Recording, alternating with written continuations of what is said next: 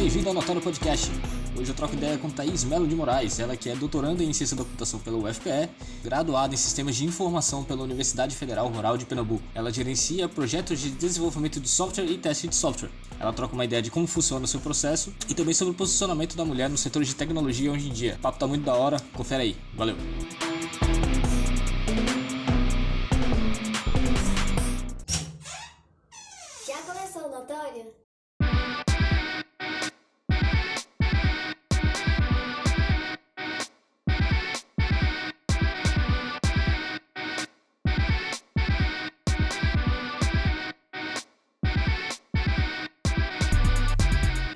Thaís, eu queria começar contigo se apresentando pra gente.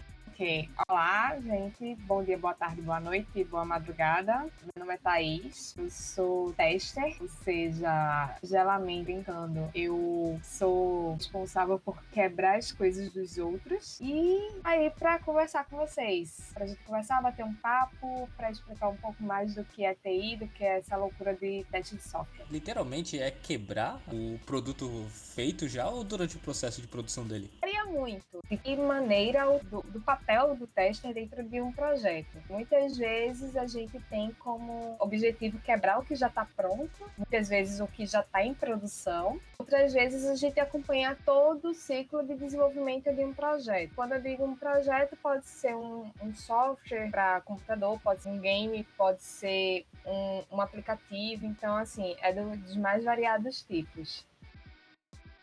É bem plural, né? A gama de ação né, que se faz no caso. Nesse processo, você também atua na produção? Eu atuo na produção no sentido de tipo, eu tiro algumas dúvidas, ajudo na questão de saber o que é que vai ser o produto. Por exemplo, durante o processo de desenvolvimento tem uma parte que a gente chama de elicitação de requisitos. Licitação de requisitos, falando de uma maneira bem simples, é saber o que é que o produto vai ser. O produto vai ter um cadastro, se o produto vai mostrar uma tela azul, se o produto vai mostrar uma tela verde quando eu clicar em algum botão. E também se eu clicar em outro botão ou se preencher algum valor, o que é que o sistema vai dizer para mim? O que é que o sistema vai dizer para o usuário? Então, o tester, em alguns aspectos, ele também participa desse processo. Ele tem uma visão mais crítica, como será o produto no final, aí ele tem que imaginar todas essas regras também, que até para ele poder quebrar o que é o produto. Então, ele tem que conhecer do produto para saber mais ou menos o que é que o que é que é de fato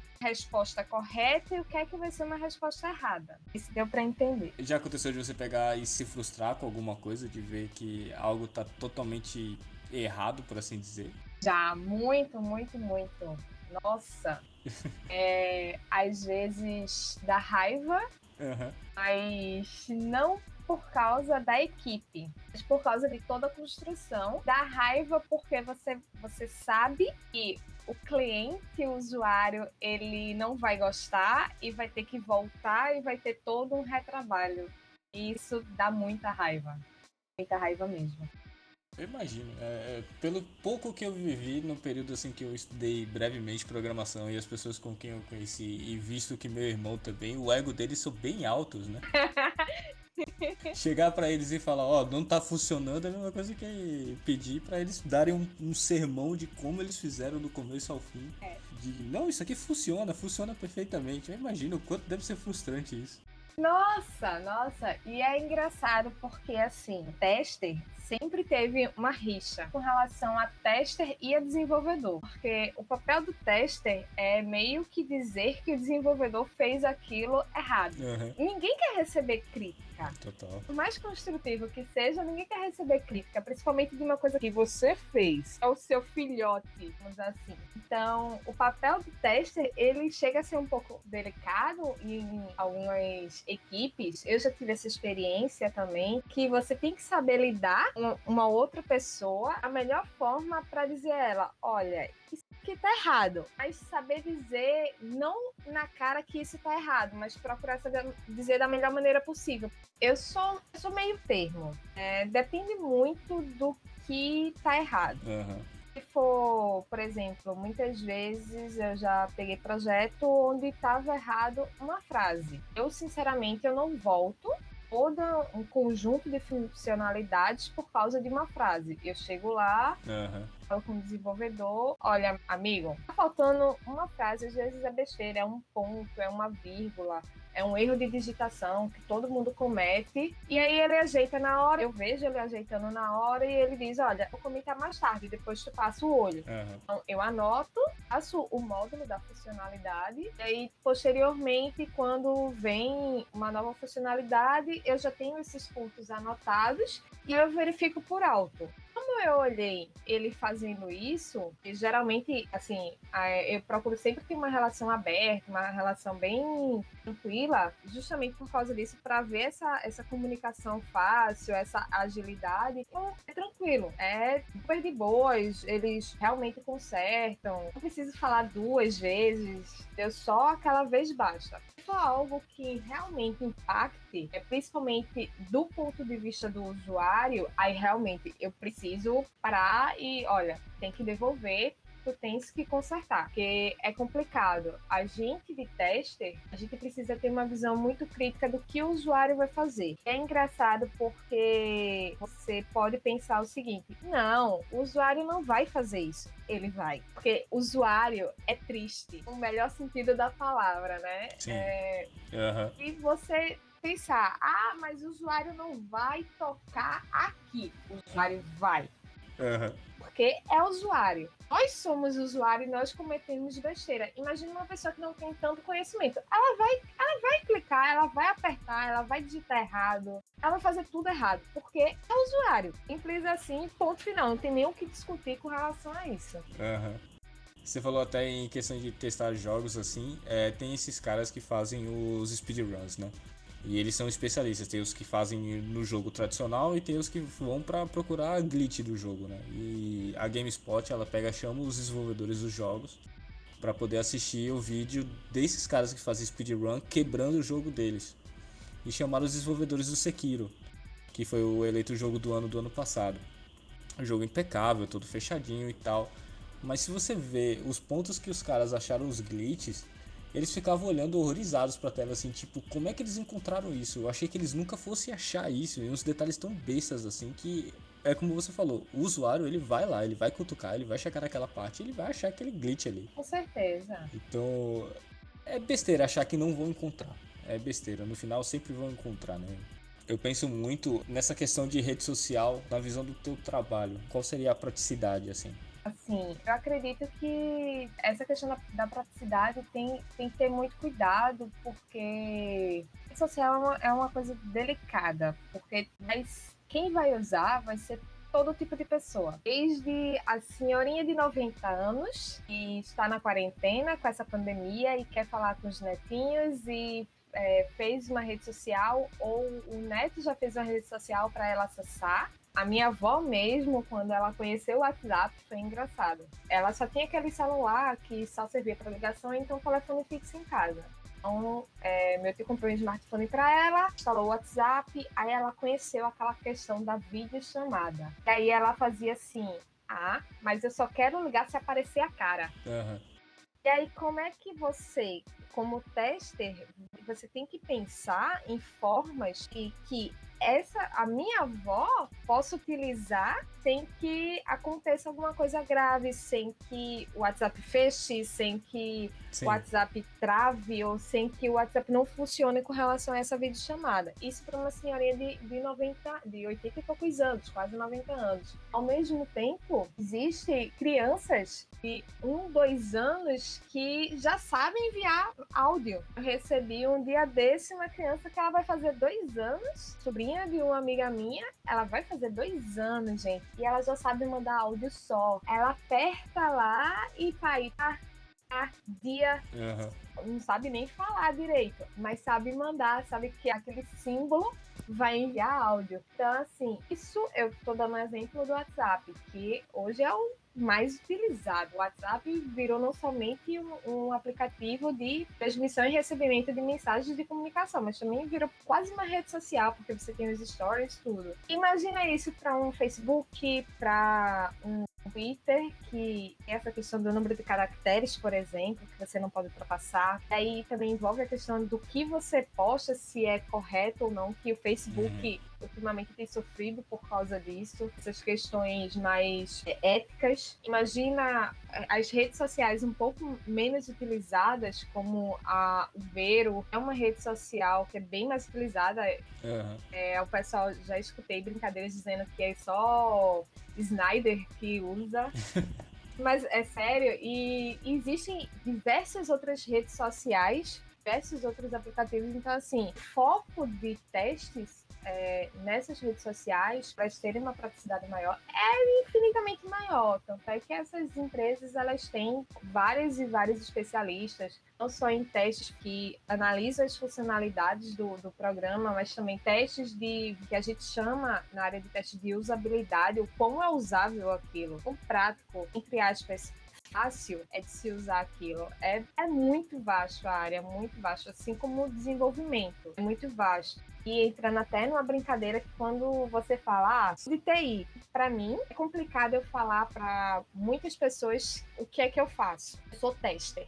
Ah, tu se formou? Me formei. Em quê? Sistemas de informação. Pior a situação, porque a maioria das pessoas só conhece engenharia da computação e ciência da computação, não conhece o curso de sistemas. E aí você já tem essa complicação de falar o nome do curso, você fala que é tester. Aí o pessoal fica, é tester. Aí você fala, não, sou de TI. Aí o pessoal, ah, tá, hackeia meu Facebook? Aí você fica, é. é. então, eu não faço isso. Não, mas então, tu sabe formatar meu computador, né? Sabe ajeitar minha impressora. Ah, aí você fica, não, eu já tive experiências que já me pediram para eu consertar monitor. saber qual fusível estava queimado para consertar o monitor. Aí quando eu digo, não, gente, eu, eu trabalho com teste. E aí, durante o decorrer do, dos anos que eu comecei a ter uma experiência, que eu fui mais para essa área de tester, de melhoria de qualidade do produto, aí eu sempre brinco, não, olha, o meu papel é quebrar o que os outros fazem. Aí o pessoal, ah, ok. Aí já começa a entender um pouco mais essa situação existem pessoas que o papel delas é criar coisas. Então, por exemplo, meu namorado cria coisas, eu quebro coisas. Ainda bem que a gente nunca teve tantos problemas com relação a isso. Porque ele cria e eu quebro. Então, a, a princípio, a gente não teve nenhuma briga tão séria com relação a isso.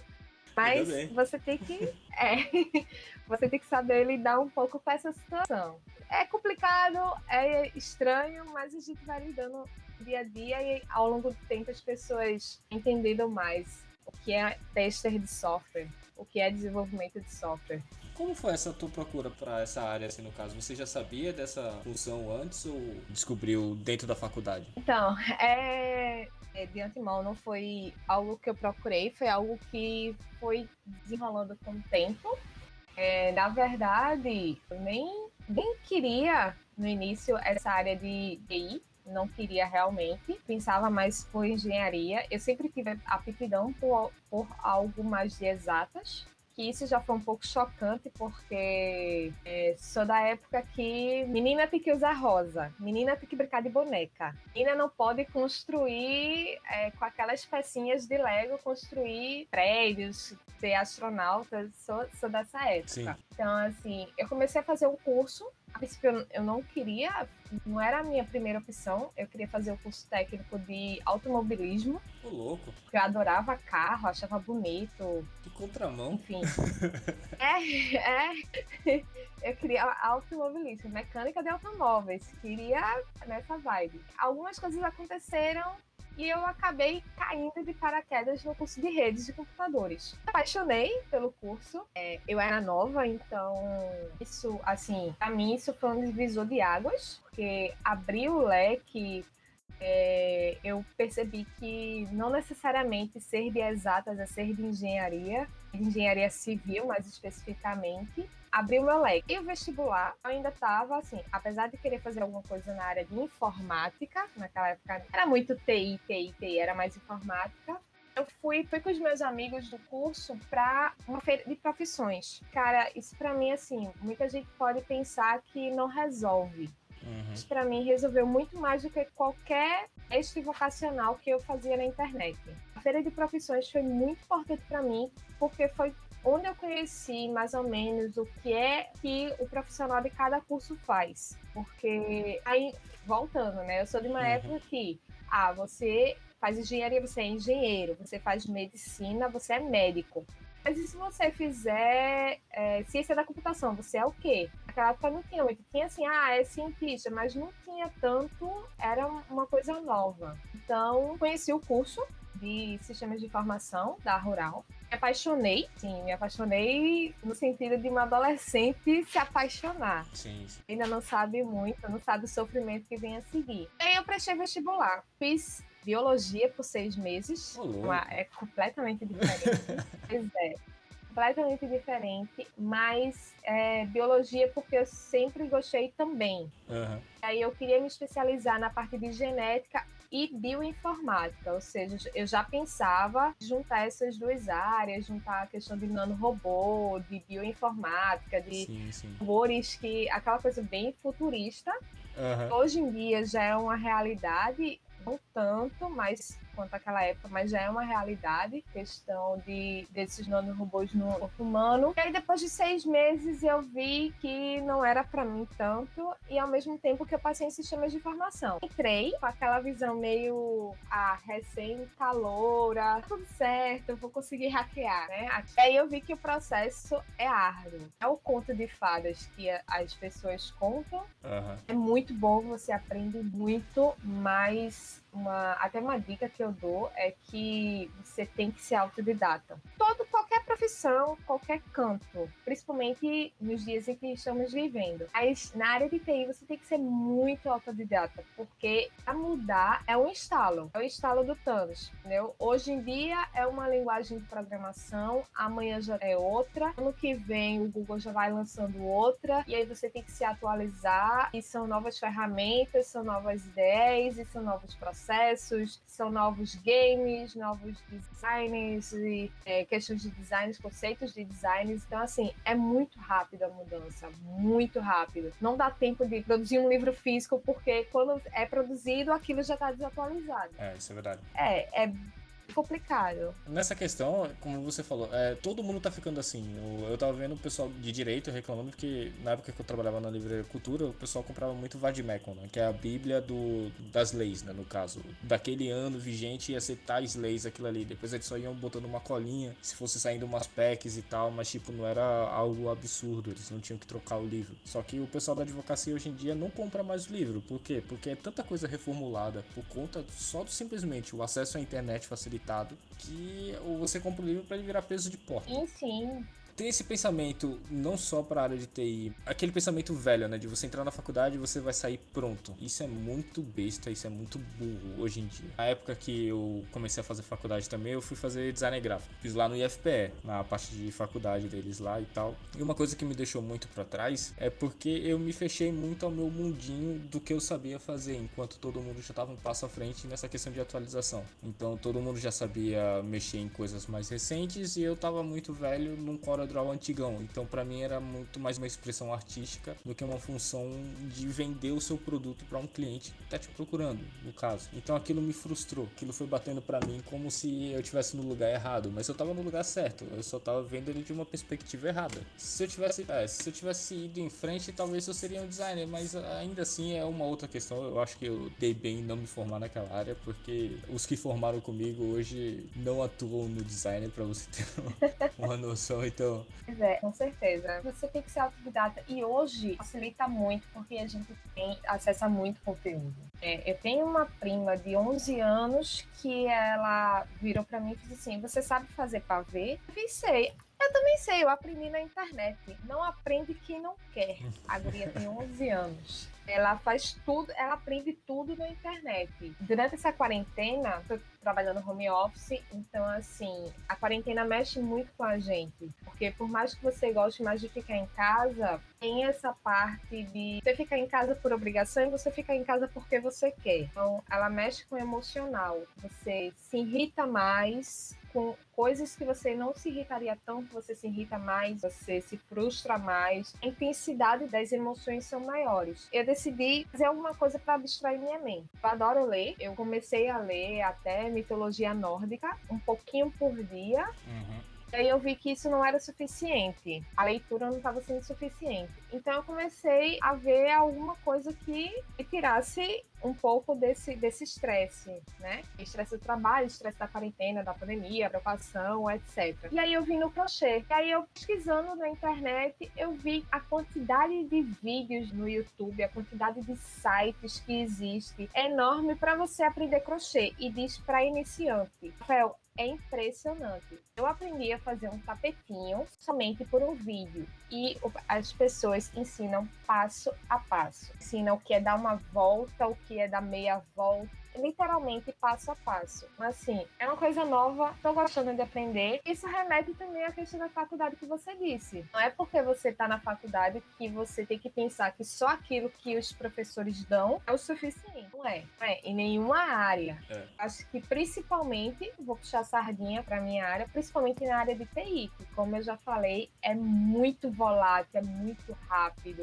Tanto é que, voltando até a questão da como eu entrei na área de teste, testes, não sabia. Testes não era uma coisa, uma, uma disciplina obrigatória dentro da, do meu curso. É uma disciplina optativa. Eu não comecei pela área de testes, eu comecei pela área de auditoria de processo. Era até um, talvez um pouco pior. Eu fiscalizava todo o processo de desenvolvimento, ou seja, se o desenvolvedor colocasse um comentário errado, eu tinha lá que fiscalizar e dizer para ele colocar o comentário correto. Foi a partir disso que eu entrei mais nessa área de testes. Eu conheci uma professora que eu tive aula com ela e ela me chamou para trabalhar na empresa dela. Aí dentro da empresa dela, eu tive a oportunidade de cursar essa disciplina de teste de software onde eu fui aprender um pouco mais o que é teste. Depois eu fui realmente testar, mas aí eu tinha pouco conhecimento, então eu testava assim, me dava, mexia, dava, eu mexia. Não era uma coisa tão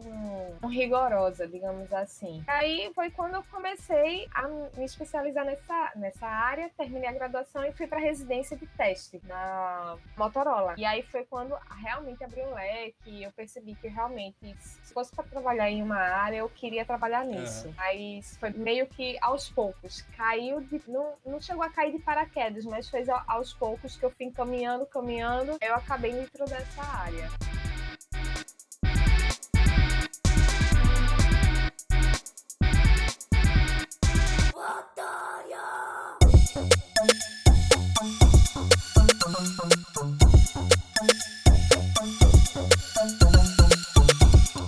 Nessa área, você vê um espaço muito grande para as mulheres nessa área sendo utilizado ou realmente é uma coisa que ainda não chamou muita atenção? Não só nessa área, mas em TI em geral, né, no caso. Em relação a TI, ainda, assim, o espaço ainda é a maioria homem, mas vem mudando aos poucos lembro que na época do curso eram 18 homens para 5 mulheres. E 5 mulheres só eu segui a área de tecnologia.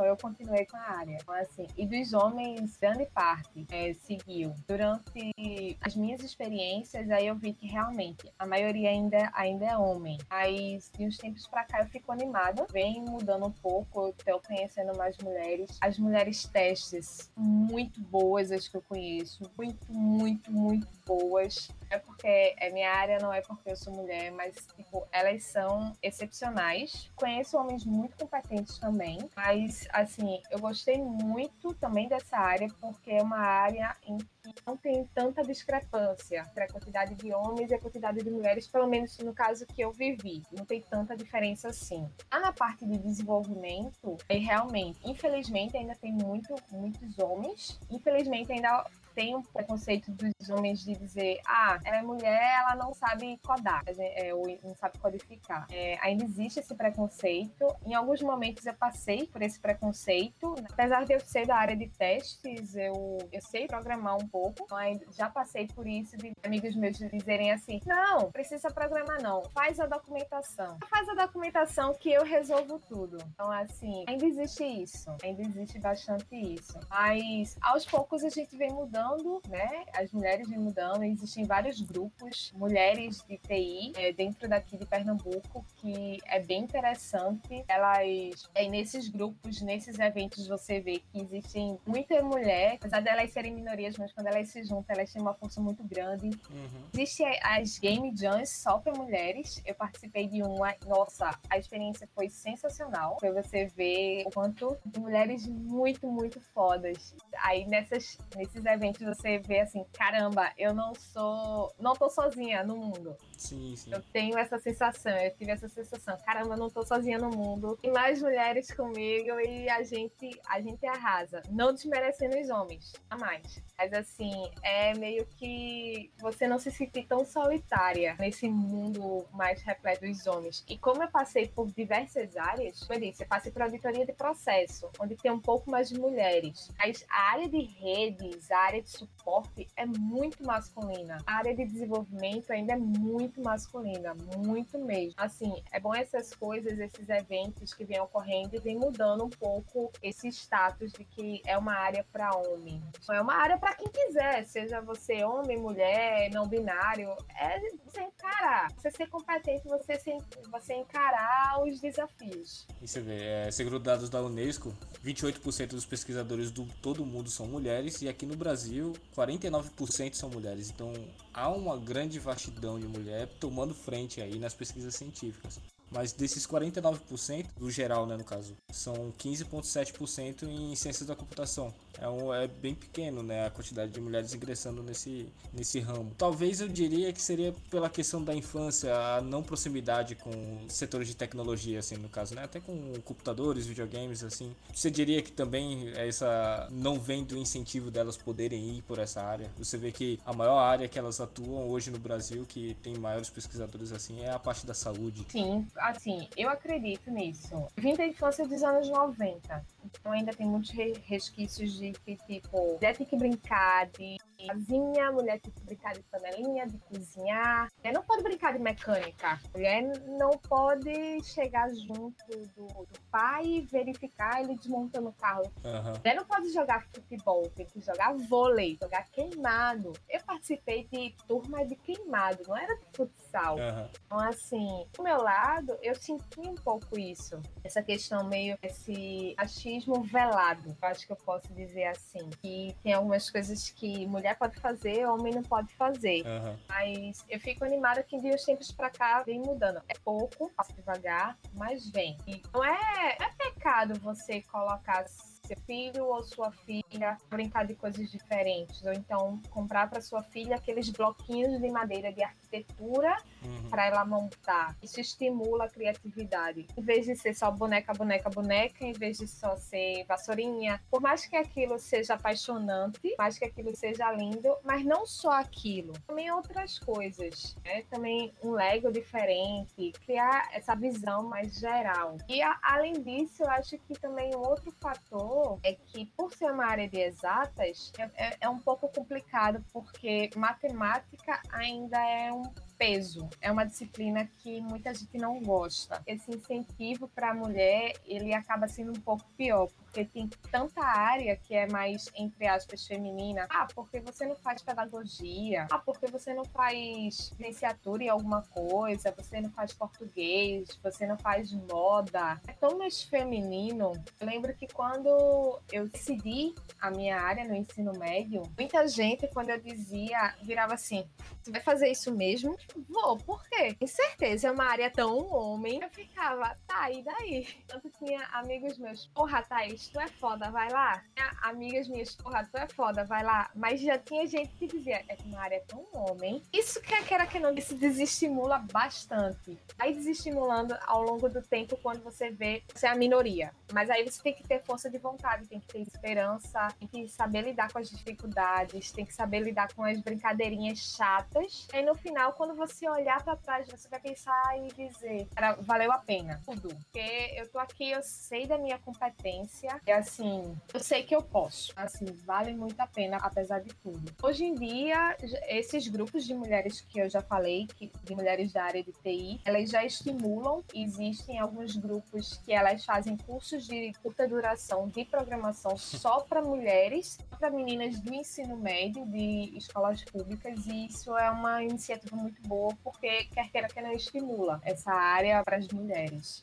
E se você analisar na história, tem muita mulher importante participando de coisas importantes, né? Teve a Kathleen Kay no ENIAC, a Mary Kenneth no, trabalhando junto com o Irving Tang na Universidade de Washington. Então, tipo, as mulheres estão atreladas à computação desde o início, né? Desde o, da Ada Lovelace, o primeiro algoritmo, né?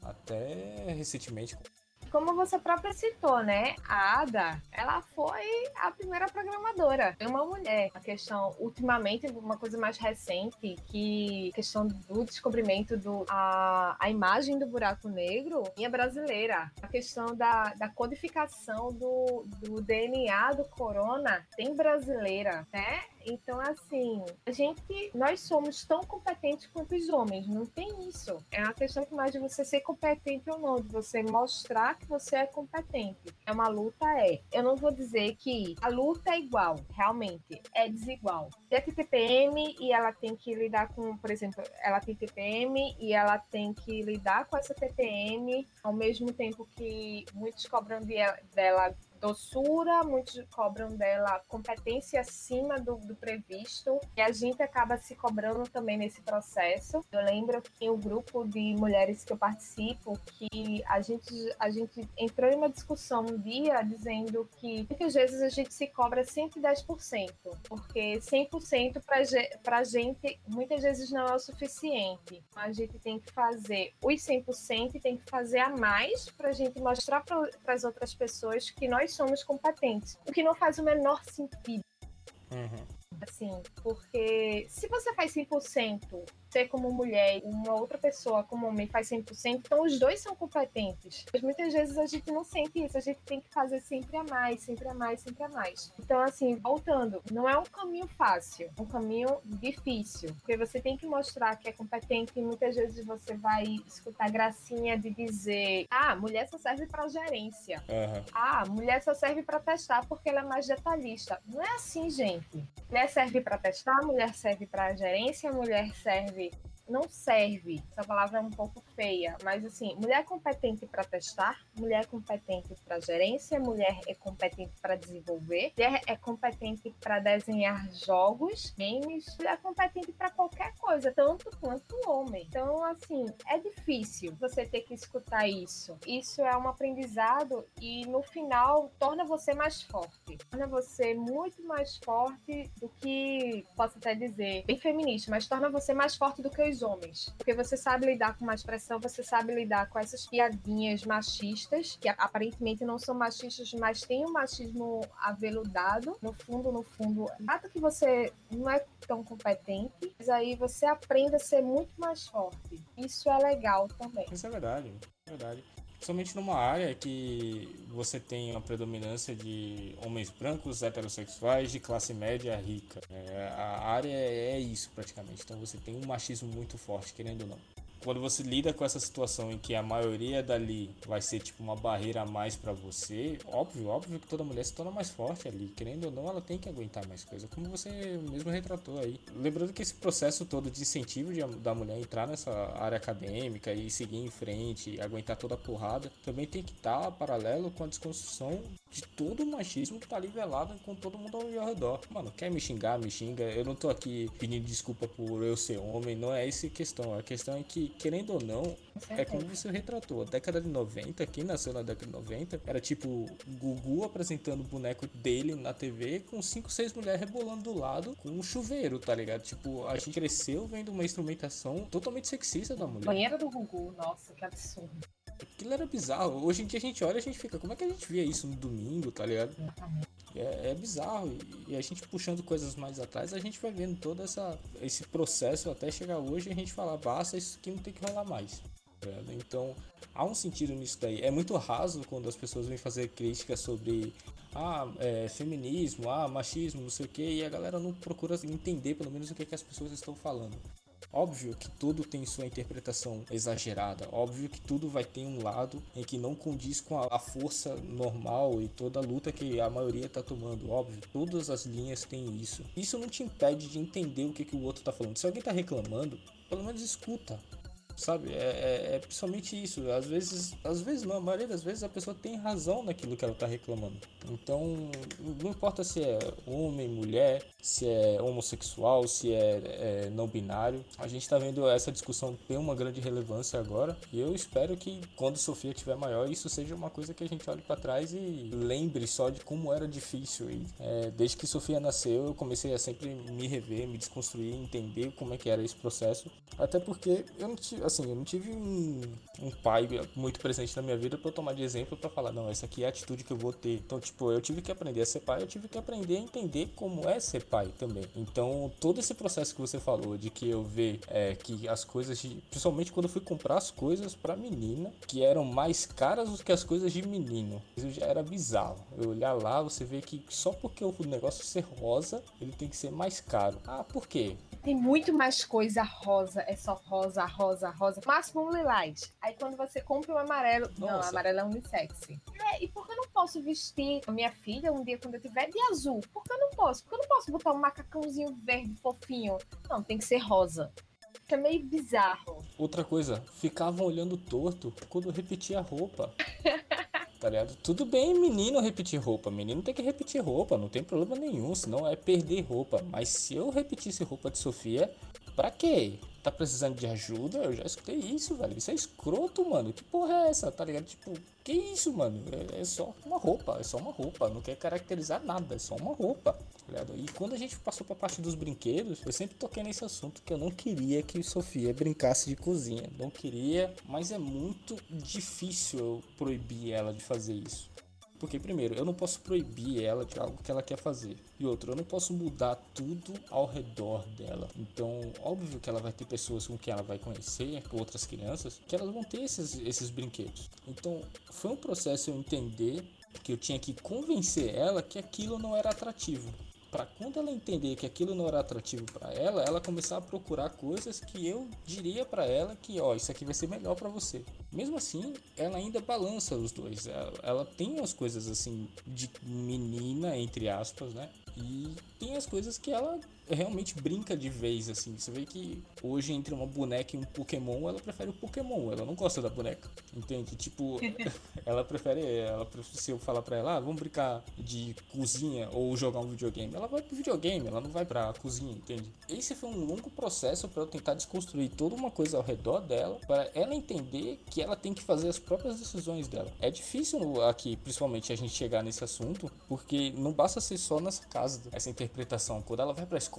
ela recebe uma outra interpretação.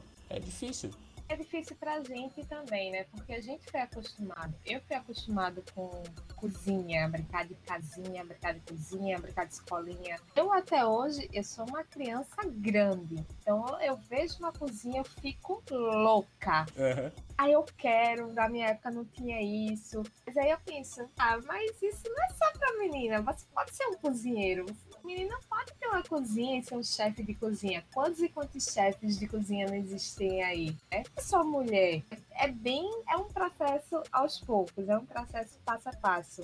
Você falando, eu lembrei de uma situação bem interessante.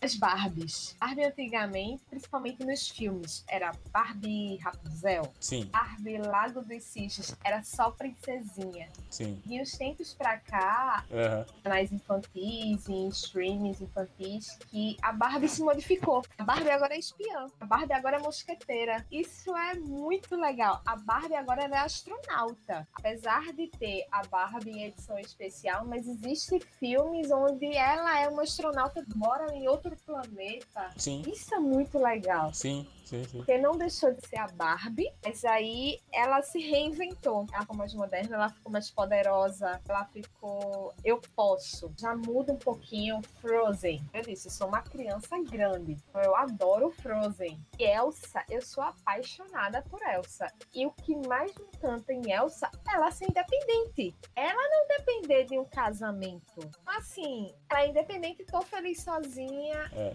Assim, eu não tô dizendo que ninguém de- não deve casar, longe disso. Mas mostra isso. É, mostra que você pode ser independente. Você, como mulher, não necessariamente você precisa de um casamento, que antigamente era imposto. Antigamente, até hoje, minha avó mesmo sonha com meu casamento. Aham. Ela já fez chantagem. Assim como as avós das minhas amigas já, fiz- já fizeram chantagem. De dizer, morrer e não vou ver minha neta casar. Aí você fica, caraca, velho. Caraca. E tipo, isso não é só comigo, isso são com as minhas amigas também. Essa coisa da, da Elsa de Frozen mostra isso de uma forma muito legal, principalmente pra criançada. Sim. E a criançada, nesse sentido, vai aprendendo aos poucos a questão de Aladdin mesmo. Que apesar dela de, de Jasmine ficar com Aladdin, ela era a manda-chuva, ela que manda. Essas pequenas mudanças assim, eu acredito, eu tenho a esperança que essas, essas mudanças vão modificando a mentalidade, vão modificando a criação, impactando Aham. muito na questão da, de, você ser mulher, de você ser tão competente quanto um homem. Então, assim, isso me, isso me dá esperança. Essas novas repaginadas me dá esperança. Mas eu tenho visto bastante diferença, assim, visto no- na questão de. Até da escola dela, assim, mas é, eu vejo muito pelo que ela, as crianças hoje assistem até no YouTube. É um nicho muito pequeno dessa galera que promove muito ódio. Eu sei que acessa muita gente, mas também não é a procura de muitas crianças, assim. Elas gostam realmente daquilo que atrai e faz elas felizes no fim, no final. Quem destila muito ódio é jovem. Infelizmente eles ficam nesse ciclo vicioso. Mas por Sofia, assim, coisas até como. Eu nunca precisei chegar pra Sofia. Precisei explicar mais detalhadamente, mas ela entender o homossexualismo e aceitar foi uma coisa muito natural pra ela, porque ela já tinha visto no YouTube. Não só no YouTube, mas como desenhos normais. Tipo, tem desenho da Cartoon que trata esses assuntos de uma facilidade muito comum, sabe? Dando um exemplo muito comum. Então, quando eu comecei a explicar pra ela o que que era, ela já citou e já falou tal desenho, entendeu? Eu, eu tenho esperança nessa geração de agora, pelo menos dos de 2010 pra cá, vão ser umas crianças que vão saber lidar melhor do que os millennials e todas as crises de ansiedade que eles sofrem e toda essa crise existencial que eles tiveram, porque foi uma época de transição muito tensa, né? Você passar para aquele período muito muito denso, década de 80, década de 90, e começar com essa porrada que foi a internet e a as mudanças repentinas que foram, a, a chuva de informação. Eu até entendo um, um pouco esse lado, mas é, eu acho que a galera de agora, dos 2010 pra frente, já vão vir com mais pé no chão. Até pela experiência dos próprios pais, né? Sim, é. A década de 80 e a década de 90 que viveu essa infância era uma infância que não tinha internet. Assim, É. ou quando tinha, era uma coisa rara na escola, era aula de informática. Ou alguém muito rico. Exatamente, exatamente. Era era que você fazia trabalho na biblioteca. É. Você pesquisava um livro e você pesquisava. Hoje em dia, muita informação. Eu também tenho esperança. Eu realmente, eu também tenho esperança com relação a isso. Até porque uma das frases que mais corre na internet, eu não sei o autor, mas é de que criança não nasce preconceituosa. É, para mim, é uma verdade, é a mais pura verdade. Nenhuma criança ela nasce preconceituosa. É. É a forma como os pais educam, você tem que respeitar. Respeitando, tendo respeito, tem paz.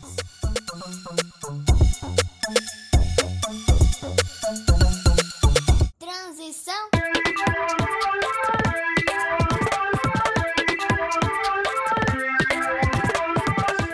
São os planejamentos para o futuro, Thaís? O que é que você almeja alcançar e o que já tem algum projeto que você possa falar? Primeiro de tudo, sobreviver a essa pandemia.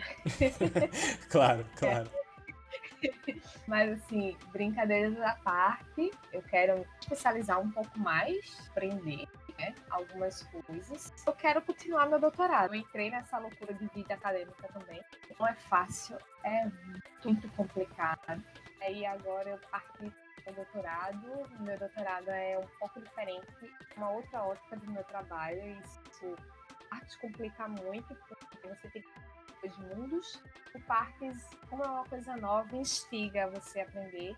Daí, eu quero isso, eu quero me aprofundar, quero conseguir andamento do meu doutorado, que é na parte de internet das coisas, uma parte nova, que é uma parte que eu, eu gosto muito.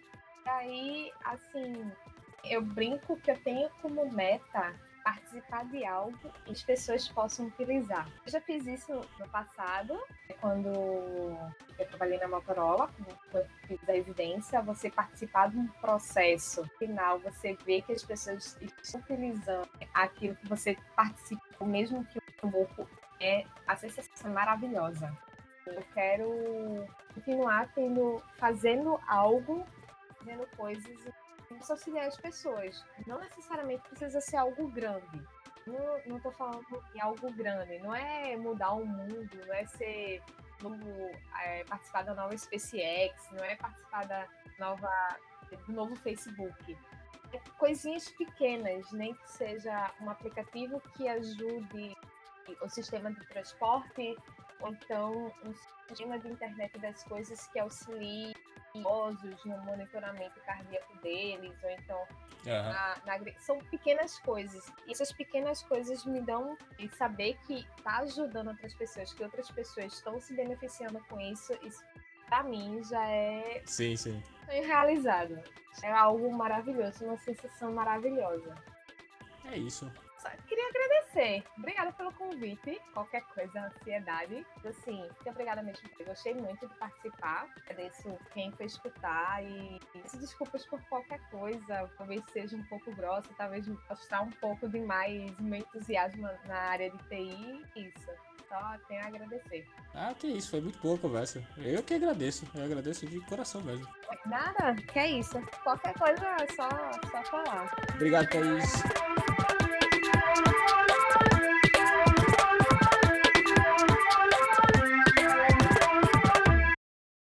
Já acabou? Notório! Produções